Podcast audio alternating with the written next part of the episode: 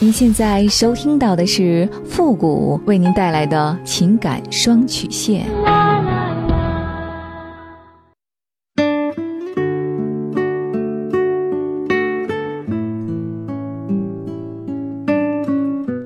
你没有主意，我可以给你；你没有方法，我可以帮你。您现在正在收听到的是由复古给您带来的情感双曲线。也就是为您解答在情感上遇到的所有的问题，包括亲情、友情和爱情。好了，那么接下来时间呢，让我们来关注一下今天的问题。这位朋友呢，他说：“傅老师你好，我今年呢二十九岁，我和男友呢在一起半年多了，他对我很好，非常顺着我，算是我所有交往过的男友中对我最好的一个，成熟稳重，年轻有为，前途光明。但是呢。”长得太丑了，长相和身材呢，看起来都像我爸爸一样，基因不好。母亲生下他没几年呢，就得癌症去世了。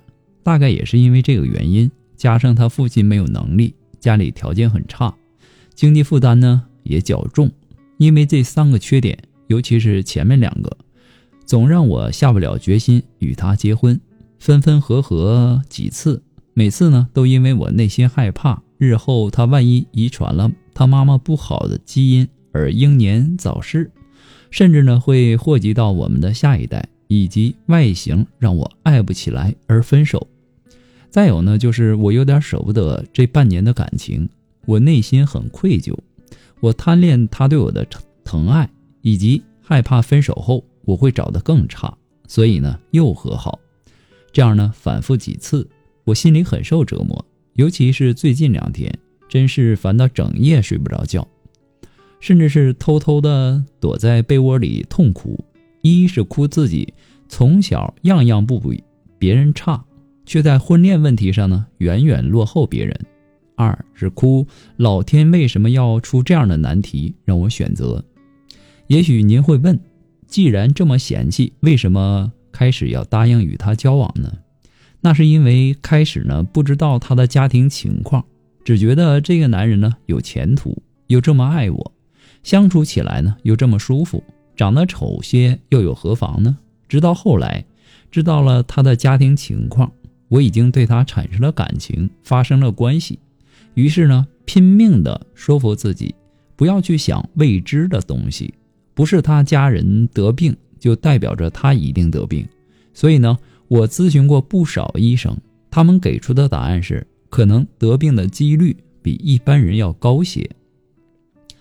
但会不会得病呢？要看运气。我甚至呢也问过不少算命的先生，想知道他是否会得病。但是呢，每个先生说法呢都不一样，更多的是说看不出来。好多次呢，我都想狠下心对他说分手。可是呢，一想到他可怜的身世、坎坷的经历，对我百分百的真心，还有相处时的每一个温情瞬间，以及我们所在的同一个圈子，好多人都知道我们的关系，我就说不出口。可是呢，每一次看到别人嫁了有钱的帅哥，或者说一听到谁家癌症遗传的消息，我就又陷入了无尽的烦闷和痛苦当中。我真的不知道该怎么办了。补充一下，今年八月份呢，我们分手了。分手后呢，我们一直有联系，主要是我找他，当然呢，他也会找我，也会关心我。可是呢，每次我告诉他我很想他时呢，他都告诉我别再想过去了。他已经被我伤到不会爱别人了，对我的态度呢也是忽冷忽热。我信以为真，直到最近呢，我发现。他一分手呢，就去追了其他女孩，而且呢，这个女孩还是当初我们交往时被我发现与他频繁联系的女孩。我知道真相后呢，很心塞，不敢想象当初对我好到几乎跪舔的，每次我拒绝他的结婚请求，他依然锲而不舍，对我不离不弃的男人，居然还有这样一面。我感觉自己被骗了，非常恼火。一气之下呢，删了他的微信。可是呢，内心依然盼着他会在乎我，会来问问我为什么把他删了。可是呢，在我删掉他之后呢，立刻就发现他把我也删了。我备受打击，大哭一场，吃不下，睡不好。我始终不相信他会这么快忘了我。我想让他重新在乎我，该怎么办？不要把自己的幸福啊耽误在一个不可能的人身上了。爱而不得呀是常态，无论是男人还是女人，都是喜欢用美好替代现实。虽然说明白两个人是不合适的，但是呢，还是会抱有幻想。在感情当中，不能凑合，更不能将就。不合适的人呢，就应当断的干净一点。明知道你们是不可能的，那么继续在一起就是自讨苦吃。在爱情中，保持清醒比什么都重要。聪明的女人不会耗下去，而是及时的止损，找到合适的人呢在一起。在他没有和其他女人在一起的时候，你对他各种嫌弃、各种挑剔，那么这样下去呢，你早晚会一拍两散，这只是一个时间的问题。爱情中啊，分分合合其实是很正常的，因为在爱情里，强扭的瓜不甜。如何判断这份感情适不适合你呢？其实最简单的方法就是感受一下这份感情是否让你舒服。在两性关系中啊，舒服是很重要的。如果对方让你感到患得患失、不舒服了，那么其实早点分开并不是坏事儿。天下没有不散的宴席，与其耗费精力，不如尽早的离席，才是最聪明的做法。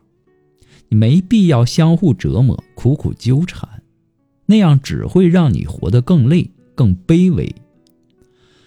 很多时候啊，大家在分手之后呢，都会很难过很长一段时间，因为自己少了一个可以依靠的人，那这份感情呢，很难是放下的。而正是在这些时刻呢，更应该转移自己的注意力。在现在的这个生活中啊，分分合合呀，成了一种常态。每个人呢，或许都会经历过几段失败的恋情，这并不可怕，可怕的是在这其中一直走不出来。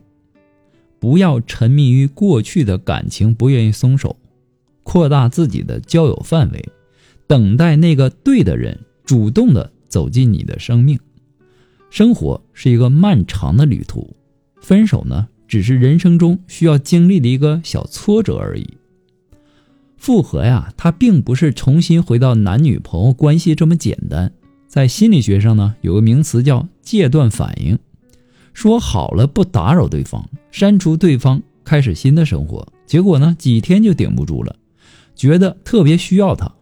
又加他好友，给他发了一大堆想说的话，重蹈覆辙。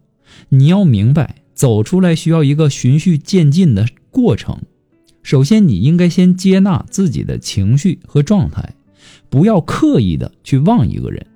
这种刻意的忘记本身它就是一种强化。一开始呢，你最难受、最放不下的时候，一定要逼着自己开始新的生活。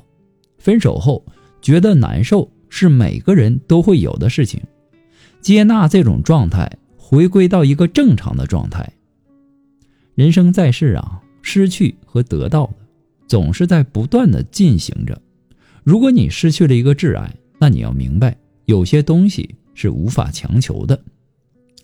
不过呢，我还是想要提醒你啊，我们每个人呢，他都会经历生老病死，并不是说你家里没有这个。呃，什么遗传的基因？你到了一定的年纪就不会生病。只要是人都会生病，这一点我希望你能够听得进去。不过呢，父母给您的只是个人的建议而已，仅供参考。祝您幸福。好了，我们今天的节目呢，到这儿就和大家说再见了。情感双曲线呢，也是您的情绪垃圾桶。如果说你有什么，呃。情感上的问题呢，都可以和我们取得联系。好了，我们下期节目再见。